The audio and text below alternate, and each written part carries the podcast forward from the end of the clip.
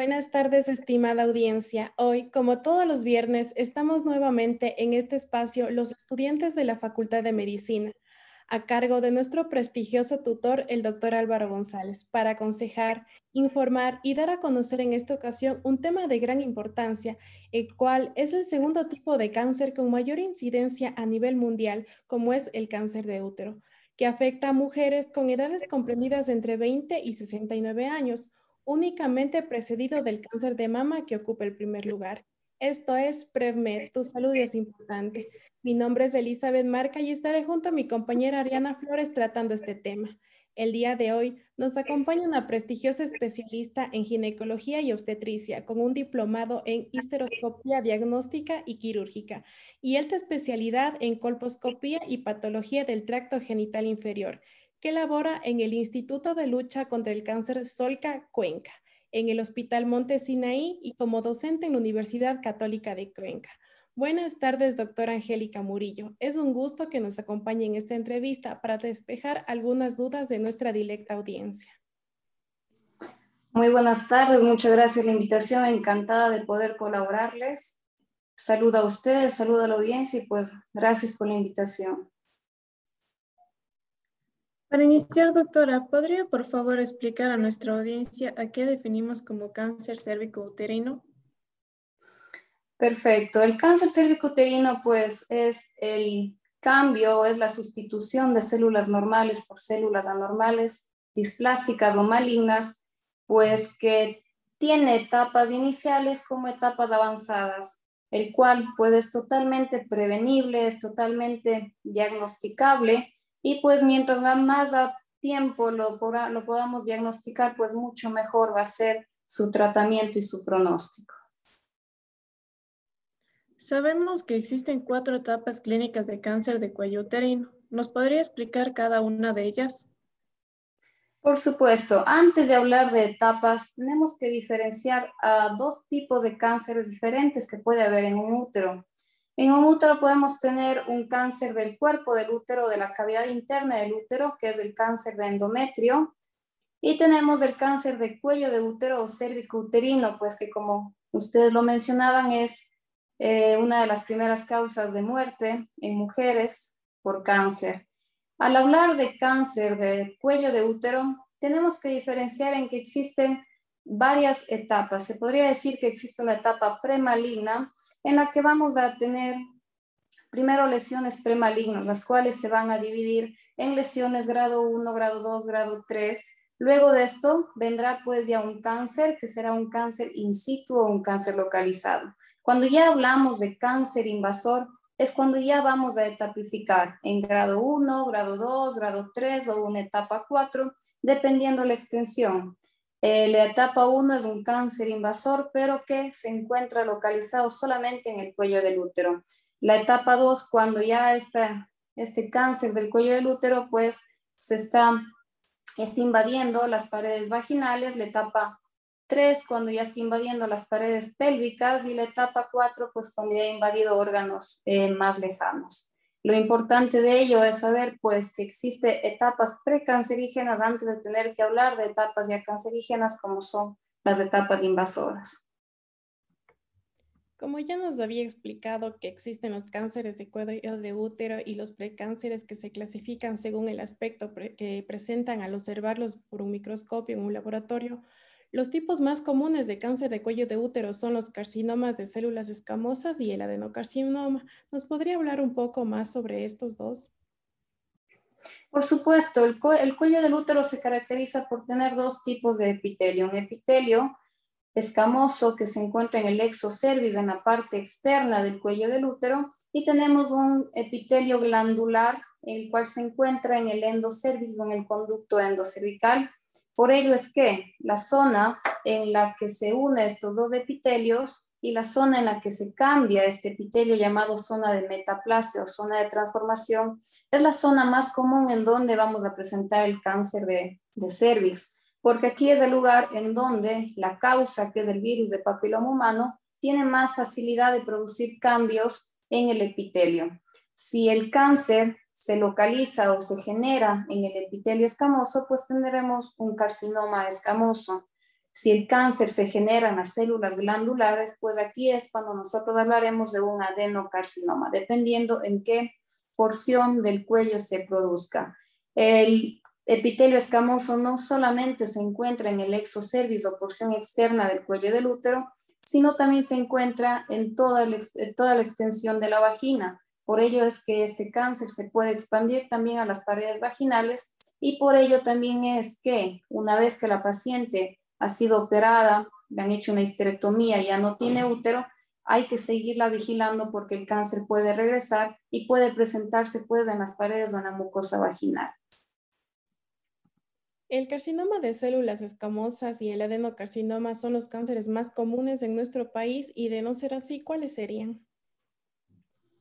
El más común es el carcinoma escamoso, un 95%. El adenocarcinoma tenemos una presencia de, un 5% aproximadamente.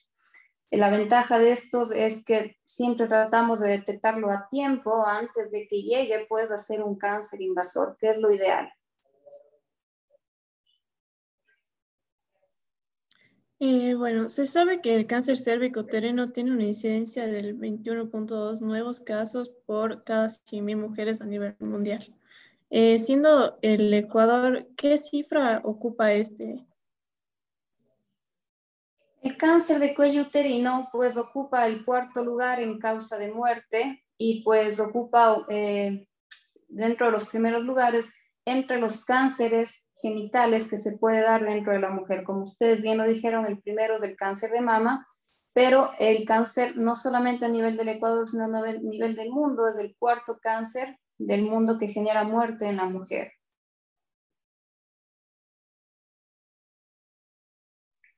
Hablando de los diagnósticos que existe, como una mujer, ¿cómo una mujer se puede, puede determinar o puede saber que padece cáncer de cuello uterino? Es muy importante tu pregunta y la agradezco. El cáncer de cervix uterino pues no da sintomatología, no da molestia hasta que se encuentra en etapas avanzadas o etapas eh, ya invasoras. El cáncer de cervix puede presentarse primero en lesiones precancerígenas que luego va a ir evolucionando pues a un cáncer invasor y en estas primeras etapas pues hasta que no sea un cáncer invasor, por lo general no hay ningún tipo de sintomatología. Y por ello es que la forma de prevenirlo es haciéndose un Papa Nicolau dentro cada año, como lo hacemos habitualmente, pero también se lo puede realizar cada tres años. Si al Papa Nicolau nosotros le asociamos una prueba de virus de papiloma humano que se hace a partir de los 30 años, un PCR, que estamos muy socializados ahora con lo que de lo que depende o de lo que se trata esta prueba, pues lo podemos hacer un Papa Nicolau cada cinco años. Cuando ya tenemos cánceres avanzados, es cuando la paciente va a comenzar a tener sangrados, sangrados intermenstruales, sangrados sinusorrágicos, sangrados postcoitales, o pues muchas de las veces flujo con mal olor y que esto es lo que le preocupa a la paciente. La paciente muy pocas veces va a sentir dolor, va a sentir molestias, más bien estas molestias será cuando ya tengamos una, un avance o un carcinoma invasor. Como ya nos había mencionado, eh, no existen signos y síntomas eh, cuando estamos en una etapa inicial. Estos signos y síntomas que nos acaba de mencionar eh, son los mismos que aquejan a nuestra población o usted nos habló a nivel general. A nivel general siempre vamos a tener esta sintomatología. Y, cuando ya tenemos un cáncer invasor, pues, o cuando tenemos algún tipo de tumor exofítico, que estamos hablando ya de una etapa 2, por lo general, es cuando recién la paciente va a comenzar con algún tipo de sangrado, con algún tipo de molestia. A veces la invasión pues, nos puede hacer sospechar de que existe algún otro tipo de lesión, dependiendo, el cáncer puede invadir la vejiga, puede invadir el recto, y ahí es cuando va a tener otro tipo de sintomatología, pero todo depende a dónde esté invadiendo el, el cáncer y qué tipo de sintomatología puede tener. Puede ser una sintomatología leve como un sangrado o puede tener molestias gastrointestinales, puede tener molestias a nivel del colon, eh, rectorragias muchas de las veces, pero por invasión de los tumores o invasión del cáncer. Como sabemos, el virus del papiloma humano, y ya nos había mencionado, es un factor de riesgo para contraer cáncer uterino. ¿Existen otros factores arriesgados, eh, asociados a esta patología? Por supuesto, el virus de papiloma humano no solamente es un factor de riesgo, es la causa del cáncer cervicuterino. Por ello se puede considerar que este cáncer prácticamente es una enfermedad de transmisión sexual y al ser esto pues totalmente prevenible. Existen otros factores de riesgo, por supuesto, como el inicio temprano de la vida sexual activa. ¿Por qué? Mientras una mujer más pronto inicia su vida sexual, tiene más riesgo a contagiarse de un mayor número de virus. El número de parejas sexuales, a mayor número de parejas sexuales, pues mayor riesgo también de tener alguna, algún contagio con alguno de estos virus. Eh, cabe recatar también que no todos los virus son de transmisión sexual. Hay 200 tipos de virus de HPV o de virus de papiloma humano los cuales tenemos alrededor de 70 80 virus que son de transmisión sexual. De ellos también tenemos virus de alto riesgo, bajo riesgo, riesgo intermedio para producir cáncer. El mayor riesgo es cuando tenemos un virus de alto riesgo, como el 16 o el 18, que son los que están asociados en mayor frecuencia con el cáncer. De aquí tenemos factores de riesgo también para un cáncer, como es el tabaquismo, como son infecciones de transmisión sexual, eh, la edad o patologías asociadas son factores de riesgo. Así como tenemos factores de riesgo, también tenemos factores de progresión que va a hacer o va a permitir que este cáncer tenga un avance mayor o una invasión mayor. Regresando un poquito a los métodos diagnósticos, usted nos mencionó sobre el Papa Nicolau. ¿Cuándo se recomienda o a qué edad se recomienda realizar este? El Papa Nicolau está recomendado a partir de los 21 años hasta los 65 años. Por lo general se lo puede realizar cada año o cada tres años como nos indican las guías. También se puede realizar en toda paciente que ha iniciado vida sexual. La recomendación es hacerse un Papa Nicolau. Recomendar hacer una prueba de virus de papiloma humano, que es una prueba PCR. La recomendación es a partir de los 30 años. No se recomienda las guías no recomiendan hacerlo antes, pues porque pacientes menores de 30 años es muy común que estén ya infectadas por un virus de papiloma humano, pero existe la ventaja que mujeres menores de 30 años eliminan con mayor facilidad el virus. Así que antes se pensaba que este virus no se elimina y que vamos a vivir toda la vida con el virus. Pues eh, esto no es así, el virus sí se elimina, sobre todo en mujeres jóvenes. Por ello es que no está recomendado hacer una prueba de virus a menos que tenga indicación.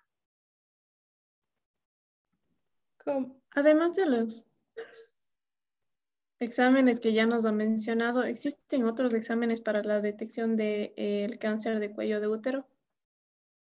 Por supuesto, dentro de los exámenes que yo les había mencionado son los exámenes de tamizaje. Una vez que tengamos un Papa Nicolau alterado, la paciente siempre va a requerir una colposcopía. La colposcopía no es nada más que ver con un microscopio el cuello del útero y detectar si es que lo que el Papa Nicolau nos dice es verdad, es decir, confirmar la lesión que nos describe el Papa Nicolau o descartar que exista alguna lesión peor. Dependiendo los hallazgos que encontremos en la colposcopía, muchas de las veces es necesario tomar una biopsia, en donde ya no solamente tenemos un frotis de células, como es el Papa Nicolau, sino vamos a tener un pequeño fragmento de tejido en donde patología ya nos puede describir de mejor manera qué extensión o qué grado tenemos de una lesión precancerígena o cancerígena. Y de igual manera nos podrá decir si ese cáncer es un cáncer localizado in situ o es un cáncer invasor.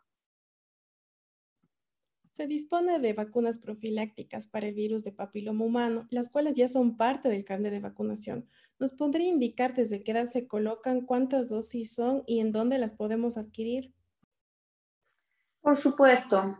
la vacuna con la que nosotros podemos protegernos más bien dicho, este es el único cáncer para el cual existe una vacuna para prevenirlos, por lo cual es muy importante en salud pública.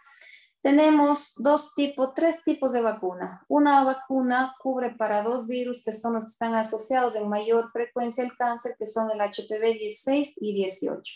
Tenemos la vacuna de cuatro virus, la cual cubre para el virus 16 y 18 que producen cáncer o que están asociados a cáncer y para el HPV 6 y 11 que producen verrugas genitales, vulvogenitales. Pero ahora tenemos la última vacuna que es el Gardasil no navalente, la cual cubre para nueve virus, entre ellos algunos de alto riesgo, el 16 y el 18, el 6 y el 11. La vacuna se puede, eh, se puede colocar a partir de los nueve años desde intramuscular. Lo ideal es colocarse tres dosis, una hora, una en dos meses y la última dosis en seis meses. Al momento no se ha descrito que necesite refuerzos posteriores y se lo puede poner entre los 9 u 11 años. Pero esta vacuna también se lo puede poner sin ningún problema hasta los 45 años. Hay un esquema de tres dosis o hay un esquema de dos dosis que también se ha visto muy buena efectividad entre los eh, entre la primera dosis y la segunda dosis sería los seis meses. Importante también aclarar que la vacuna nos protege para nueve virus que se ha asociado con cáncer, pero no nos puede proteger para absolutamente todos los virus de transmisión sexual, por lo que siempre hay que seguir teniendo las medidas. Lo que siempre las pacientes me preguntan, doctora, yo ya tuve un virus, ¿me pongo la vacuna? Pues sí, porque probablemente haya tenido un virus, pero la vacuna no está protegiendo para el resto de virus de alto riesgo y pues va a tener efectividad, ya no un 100%, pero sí vamos a tener una efectividad de un 90, 95, 80% y eso es ganancia para una paciente. ¿Qué sucede si solo se le coloca una de las tres dosis?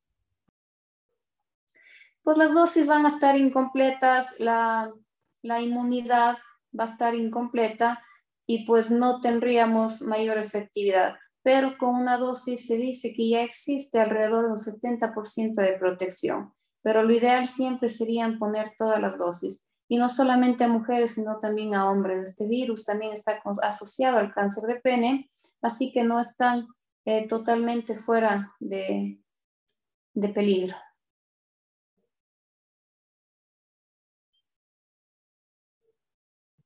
Si la madre presenta cáncer de útero, ¿qué porcentaje tienen sus hijos de poder adquirir eh, este cáncer?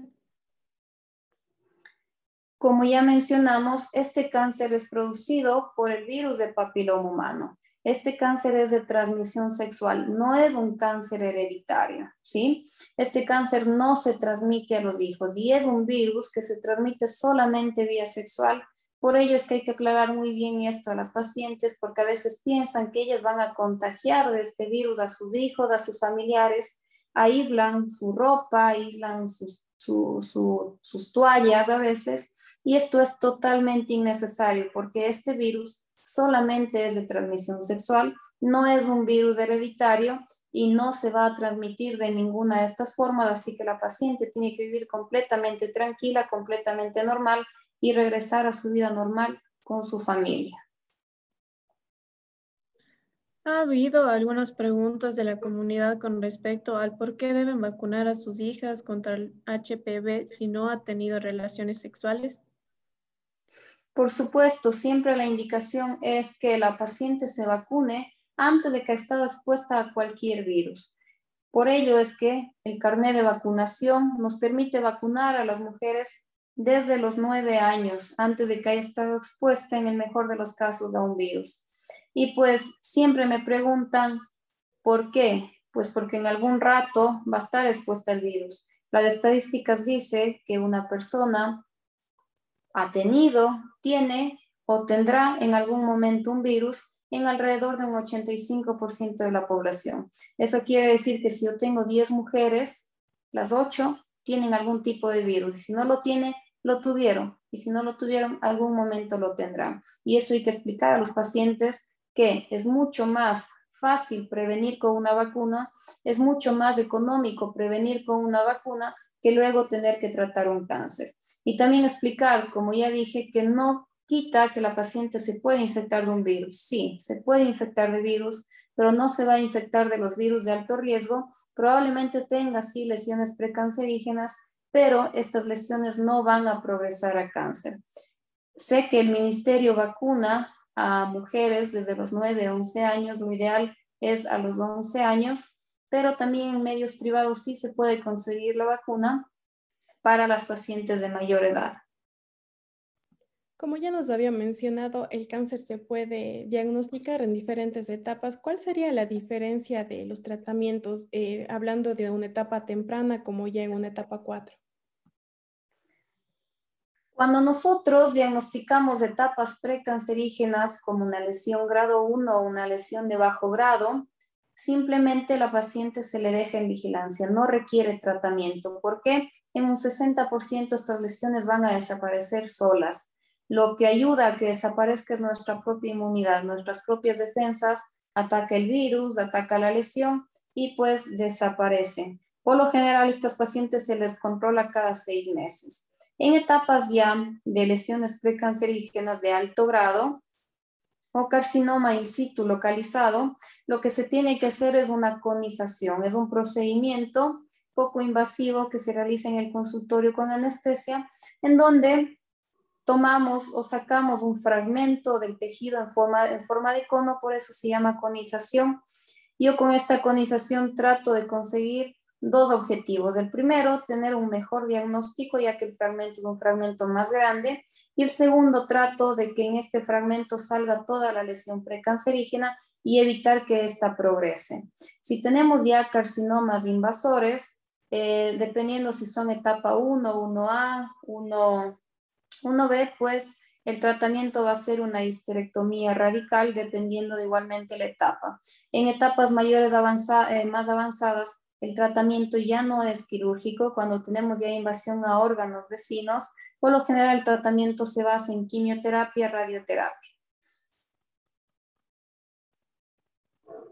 El cáncer cérvico-uterino es el único cáncer que puede ser potencialmente prevenible.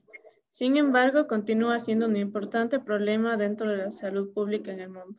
¿A qué le podemos atribuir, esto? A este cáncer lo podemos combatir de dos formas y por ello es que en nuestro país todavía seguimos teniendo mucho cáncer. Primero, la vacuna.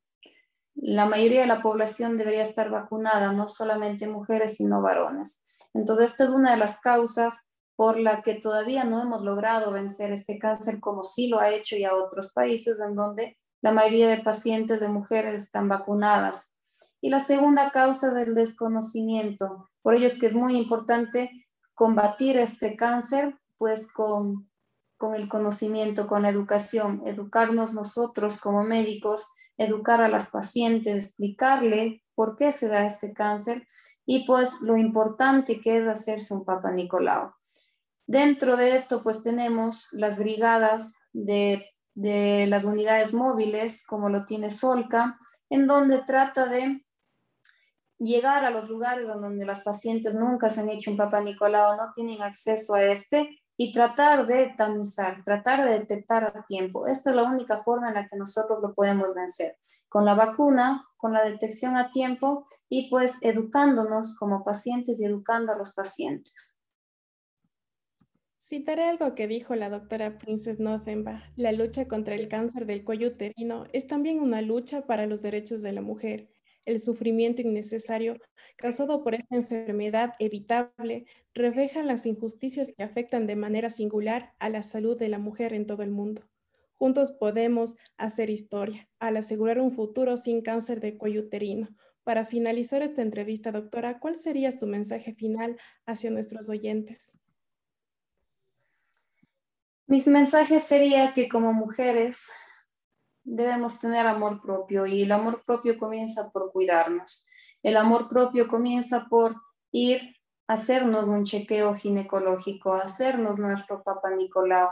Y es la única manera en la que nosotros podemos detectar, la única manera en la que nosotros podemos eh, enseñarles a nuestros hijos que nosotros nos queremos, que nosotros nos valoramos y que nosotros tratamos de detectar y estar bien con nosotros mismos y para ellos. Hay mujeres jóvenes que tienen cáncer, que tienen hijos y pues que no es lo ideal en nuestro, en nuestro medio.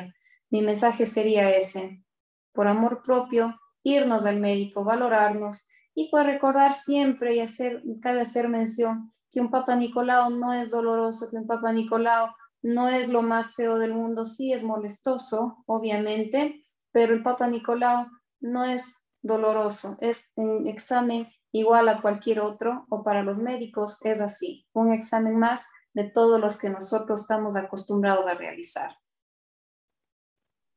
Muchísimas gracias, doctora, por el aporte que nos ha brindado el día de hoy. Hoy nos acompañó la doctora Angélica Murillo, quien ha contribuido con valiosa información sobre el tema de cáncer cervicouterino. Para consultas se pueden contactar con la doctora celular 099 27 51 270 o acudir al consultorio o su consultorio ubicado en la avenida Fray Vicente Solano y Nicanor Aguilar, Hospital Monte Sinai, en el consultorio 210. Asimismo, le hacemos extensiva la invitación para tratar temas de interés en eventos próximos. Recuerde que este es su segmento, PREMED, tu salud es importante, el cual trata de temas de salud en beneficio de la sociedad. Nos vemos la próxima semana aquí en tu programa Conecta 3 por Ondas Cañaris de 95.3 FM.